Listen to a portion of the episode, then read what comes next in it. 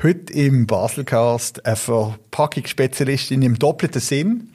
Äh, sie und ihr Team schauen, dass Cambly, Leckerli und Nestle ihre Produkte schön verpacken. Und auf der anderen Seite äh, verpackt sie auch alle unsere Kleider beim Reinschwimmen, so dass wir trocken aus dem Nass rauskommen. Herzlich willkommen im Baselcast Monika Maloni-Kopp von der Wikifish und der Andreas Kopp AG. Dankeschön für die Einladung. Gerne da. Für die Leute, die euch nicht kennen, die sind Verpackungsspezialisten. Ja, kann man so sagen. Ja. Alle Arten von Verpackungen? Wir konzentrieren uns auf Geschenksverpackungen und Promotionsverpackungen. Das sind ähm, viele Blechdosen, wie man sie jetzt eben zum Beispiel vom Leckerlihaus kennt oder eben Kambli in die Richtung. Wir sind eigentlich also der Verpackungs-Allrounder, sage ich mal. Wir passen uns an den Wunsch vom Kunden an. Du bist Geschäftsführerin, ja. Geschäftsleitung. Mhm. Wie viele Leute sind da? Wir sind zehn Leute in Ettingen und haben noch ein Viererteam Team in Hongkong, wo wir ja in China wo wir produzieren. Was heisst der Viererteam? Also sind, was haben die für Arbeitsverträge? Von der Schweiz aus? Ja, von uns aus. Wir sind die haben Leute in, in Asien angestellt? Ja, genau. Äh, wir haben eine Tochterfirma in Hongkong, schon seit ich glaube 20 Jahre jetzt dann, ja. Was ist Steckenpferd? Ist schon Dosen, oder? Das sind schon Schwergewicht Dosen. Oder kannst du sagen, weißt du jetzt vom, vom, von 10 Millionen, wie viel machen wir mit Dosen? ja, dann sind es vielleicht, ja, schon 8 Millionen. Okay, also ja, ja. ja. Ist denn, ist Dose zuerst gesehen?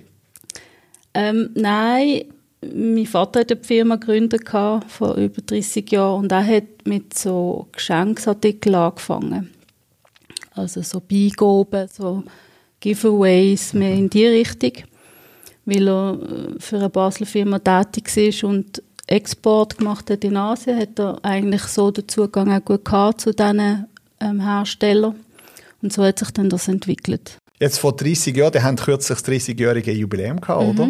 Vor 30 Jahren ist das ja noch nicht Standard gewesen, dass man mit Asien geschafft hat.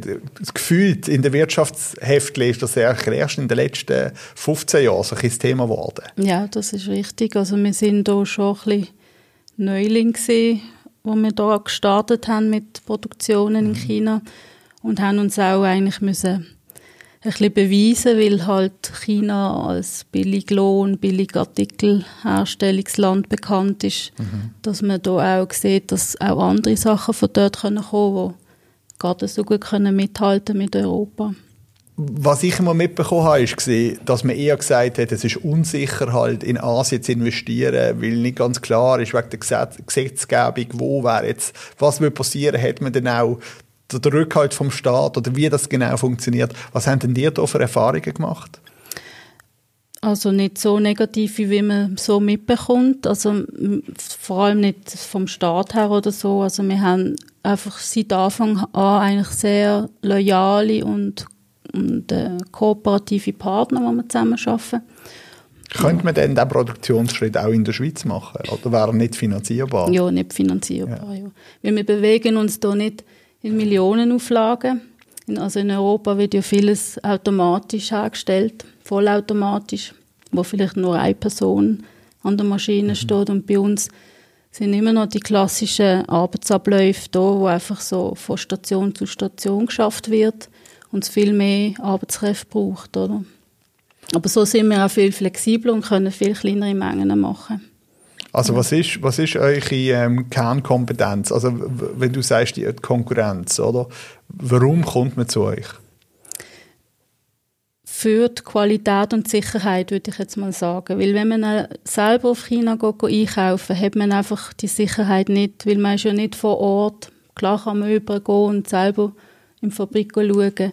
Aber es ist auch eine Vertrauenssache und wir sind so wie der Puffer zwischen denen, also zwischen Kunden und der Fabrik, sage ich jetzt einmal. So die Garantie. Jetzt habe ich gesehen, die haben ja schon einige Preise gewonnen. Ja. Das wird ja, die werden ja wahrscheinlich fürs Design vergeben worden sein, oder? Die Qualität wird ja dort bei allen eingereicht. Äh, ähm, ja, wird vorausgesetzt ja, quasi. Wird vorausgesetzt, ja, genau. Ja. Oder die Innovation, also wir, wir versuchen immer ein bisschen Dosen zu machen, die es noch nicht gibt. Da sind wir natürlich auch auf, auf den Kunden angewiesen, der auch so etwas sucht und dass wir zusammen dann etwas Neues können entwickeln können. Also dann ist eigentlich eure Expertise die, dass ihr alles könnt möglich machen und die Qualität können sicherstellen Ja, würde ich so sagen, ja. ja. Jetzt mit den ganzen anderen Sachen, wie ist das, hat das der Markt verlangt? Wenn du sagst, ähm, wir haben noch weitere, eben die anderen zwei Millionen. Ja, genau. ja, die sind vielleicht noch vom Anfang her gekommen, wo eben mein Vater noch andere Sachen äh, importiert hat. Oder wir haben Kunden, die wirklich nur Taschen brauchen, so Kosmetikfirmen in die Richtung. Und so ergibt sich das meistens. Also, wir bleiben schon in, in einem Segment, wo wir auch wissen, was wir können, also bis wo das wir können gehen, weil auch dort ist natürlich Qualität wichtig, oder? Und wenn man zu, sich zu sehr auf fremde Territorien rauswagt, ist es natürlich mit einem Risiko mhm. verbunden und mhm. dann kann natürlich die Qualität je nachdem auch ein bisschen leiden. Also ja, riskiert man dann einfach, oder? Stichwort Tasche, Wickelfisch ist eigentlich auch eine Tasche, ist eine wasserdichte Tasche. Jawohl. Ja, das haben wir aber nicht selber erfunden. Nein, also da ist dazu mal der Thilo Amels auf uns zugekommen, nach Messe, er ist der Erfinder vom Wickelfisch, mhm. das ist jetzt auch schon bald 20 Jahre her. Und hat uns damals gefragt, ob wir so wasserdichte Taschen machen können, weil wir an dem Stand, wo wir ausgestellt haben, auch Taschen hatten. Und dann haben wir gesagt, natürlich. und haben dann mit ihm den Wickelfisch wirklich zusammen entwickelt. Also das ist jetzt wirklich viel Entwicklungsarbeit drin von ihm vor allem. Man hat da viel umgetüftelt, ist im Badwanne geguckt und hat geschaut, ob es dicht ist und so weiter. Qualitätskontrolle. Qualitätskontrolle, genau. Ähm, ja, also das haben wir, sag, sag jetzt mal, mitentwickelt, aber die Idee und wirklich das letzte Qualitätsknöpfchen hat er gedruckt, ja. Aber das ist jetzt echt der klassische Fall, wo, wo du vorher beschrieben hast. Also es kommt jemand zu euch und, und hat eine Idee und die helfen ihm, das mit diesen Materialien, mit diesen Arbeitsprozess zu optimieren, genau. bis es produktionsreif genau, ist. Genau, so. ja. Mhm. Und dann, ähm, ja, dann hat er die Wickelfisch in dem Fall rausgegeben. Sind ihr dort beteiligt gewesen, oder ist das ein normaler Design- und Auftragsjob gewesen, am Anfang? Ja, das ist ein ganz normaler Job in dem Sinn. Mit zwar viel Challenges, also es ist schon nicht einfach gewesen, das Design so umzusetzen, damit es auch wirklich verhebt. Das muss mhm. ja wirklich wasserdicht sein und das Material und so weiter haben wir mehrmals müssen testen, aber das ist alles von ihm ausgekommen, die Initiative in dem Sinn. Aber hat sich dann natürlich so entwickelt mit der Zeit, dass wir da auch viel Input gegeben haben und mit ihm zusammen das dann weitergemacht haben, ja. Wie muss man sich das vorstellen? Jetzt, was ich gesagt, ungefähr 15 Jahre, 20 Jahre? Ja, nächstes Jahr sind es ja. 20 Jahre, ja. genau. Also jetzt, wie viele Einwohner haben wir in Basel? Sagen wir, also wie viele gehen reinschwimmen? Ja, mehrere Tausend. Ich habe noch nie gezählt, genau. Über zwei. Ich meine, also kauft jeder Basel jede Saison einen neuen Wickelfisch? Es sieht fast so aus. Ah, ja. Doch? Ja.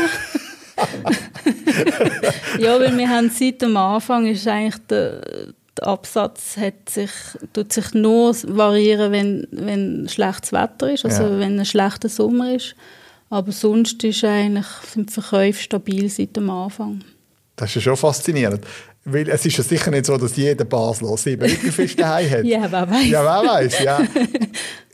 Was mir schon aufgefallen ist, dass es viele Touristen, die mhm. das sehen, oder, haben ja. mich auch schon gefragt, was, was ist das? Wo kann man das kaufen? Mhm. Aber haben Sie das so mal Statistiken? Also weißt du, wie viel Wickelfisch wo an verkauft werden? Nein, das wissen wir nicht so genau. Also wir haben natürlich den, den Fachhandel, der da dann das an, an Mann oder an Frau bringt. Ähm, aber Touristen machen natürlich auch sehr viel aus, mhm. weil ähm, also wir haben viele Anfragen von Australien, Amerika und so, mhm. wo dann eben die Leute mal zu Basel sind und dann das heimnehmen und dann haben dann das Kollegen noch gesehen, ich hätte dann auch so gerne einen, so einen Wickelfisch mhm. und so mhm. Ja, wir müssen vielleicht noch schnell sagen, die haben dann den Wickelfisch aufgekauft. Also ja. die haben die Firma, also ihm seine Rechte oder Patente genau. oder was auch immer, die, das ist jetzt euch. Ja, er ja. ist vor, vor dreieinhalb Jahren ungefähr, ja, ja. ist auf uns zugekommen und hat gefragt, ob wir es möchten übernehmen, weil er wieder so ein bisschen zurück zu seinen Wurzeln in die Eventbranche mhm. möchte gehen. Und dann haben wir eigentlich nicht lange müssen überlegen, mhm. weil ähm, doch eben viel Herzblut von uns drin steckt und wir Potenzial in diesem Produkt gesehen haben, dass wir dann ziemlich schnell zugesagt haben und so ein bisschen ins kalte Vertriebswasser gekumpelt sind. Weil das ist, das ist etwas ganz Neues für uns ja. in dem Sinn. Ja. Also so direkt an Konsumenten zu kommen. Wir natürlich schon Erfahrung im Vertrieb gehabt an, an B2B, also mhm. an Industrie, aber nicht so direkt. Ah, okay, das ist natürlich schon ein grosser Unterschied. Also, ja, korrigiere mich, aber etwas anderes. COP macht, äh, macht B2B.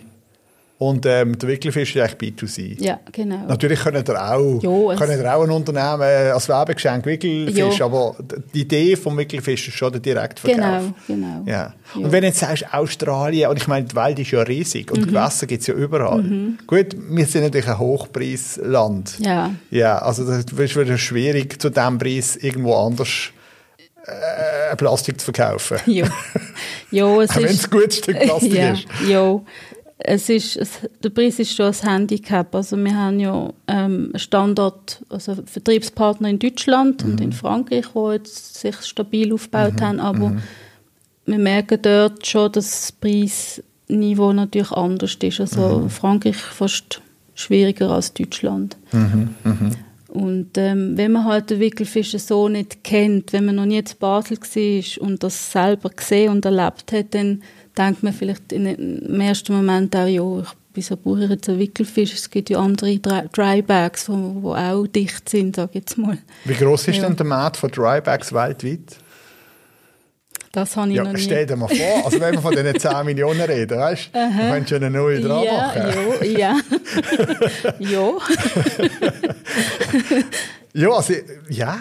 Also ich meine, in der ganzen also die Reisebranche und Campingindustrie, ja, ich meine, theoretisch haben die ja, äh, also was die ja haben, die haben ein Proof of Concept. Mhm. Oder? Ich kann nicht wirklich sagen, das Produkt, das wir hier haben, das funktioniert. Und genau. das haben wir jeden Sommer, können wir das beweisen. Mhm.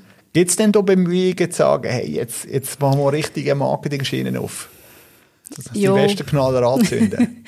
Es ist natürlich mit sehr viel ähm, Effort verbunden, wenn man das müsste machen und darum möchte man eigentlich lieber ein bisschen langsam uns verbreiten, also schon mal in der Schweiz mhm. mal richtig bekannt werden. Das ist schon nicht einmal der Fall, also mhm. ähm, schon nur 20 Kilometer von hier weg Richtung Zürich kennt man den Wickelfisch teilweise schon nicht mehr. Mhm. Weil jetzt habe ich eben gesehen, in der Vorbereitung habe ich gesehen, dass ihr ja die Schnorri-Webseite habt. Mhm. Oder die Snorri. Snorri, ja. Snorri nennen sie es. ja. ja, ist, das ist eine Kooperation mit dem Europapark. Ja, genau. Ja, mit, mit der neuen Wasserwelt. Mit Rulantica, genau. Ja, ja. Sind sie denn auf euch zugekommen mhm. oder sind die Ja, sie sind auf uns zugekommen ähm, und haben gefunden, dass das Produkt passt bestens zu ihnen. Sie möchten Rulantica in der Schweiz, also die Lancierung ein bisschen pushen und ein bisschen bekannt machen. Mhm.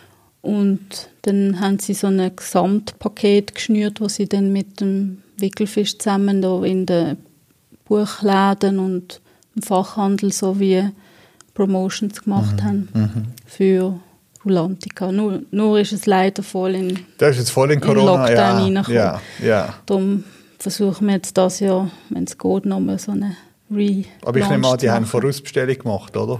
Jo. Ja, die können ja nicht, die können ja nicht erst bestellen, wenn mal 400'000 Gäste... ja. Jo, nein, klar. Also sie, müssen, sie haben sich das natürlich auch anders vorgestellt, ja. aber ich denke, das Produkt passt grundsätzlich dort an. Man, man geht vielleicht jetzt nicht mit, mit einem Wickelfisch schwimmen mhm. dort, aber der Kontakt so, oder die Verbindung passt, ja. Schauen wir noch schnell ein die Alltag an, ähm, als Person. Eben, du hast ja Doppelnamen, Maloney Cup, das heisst, du bist Kyrote. Jawohl. Ja, und mhm. hast irgendwie eins, zwei, drei kleine Wickelfische daheim? ja, zwei Monster habe ich. Elf und 14 sind sie, zwei Buben, ja. Genau. Dann weißt du, was du den ganzen Tag machst. Wie bekommst du das alles unter einen Hut? Zwei Firmen und zwei Monster? Ja, eigentlich recht gut. Es wahrscheinlich wie jede andere Mutter, die schafft, einmal besser, einmal weniger gut. Also es ist eine Organisationsfrage natürlich. Mhm. Aber es geht jetzt schon viel besser, wo die Kinder älter sind und auch, selbstständiger, dass sie da mir nicht mehr so viel brauchen, natürlich immer noch, aber es gibt ein bisschen Luft. Ja. Was sind so Momente in deinem Leben, wo du irgendeine Ausbildung gemacht hast oder gesagt hast, ja, dort habe ich gewusst, dass ich in die Richtung will gehen? Also eigentlich schon am Anfang. Ich habe eine kaufmännische Ausbildung gemacht beim Weidenau. Das ist eine traditionelle Handelsfirma, heutzutage Dufri. Und die sind schon sehr international tätig mhm. mit ganz vielen verschiedenen Artikeln und das war wirklich ganz spannend. Gewesen. das hat dich immer fasziniert? Ja, ja. das ist also schon auf jeden Fall das gewesen, wo ich, wo ich jetzt bin, wo ich auch eigentlich ja, quasi schon wollte. Ich bin vielleicht reingewachsen, aber äh, ja. Du, Monika, danke schon vielmals fürs Gespräch. Danke dir. Wie allen Gästen wünsche ich auch dir viel Glück und deinem Team und deiner Familie alles Gute. Merci und ich hoffe, ähm, ja, die Zeiten gehen vorbei und es wird wieder mehr gereist, mehr geschwommen und der Europapark kann wieder mehr Wickelfisch verkaufen. Jawohl, Dankeschön vielmals. Dankeschön dir. Der Baselcast, produziert von fadeout.ch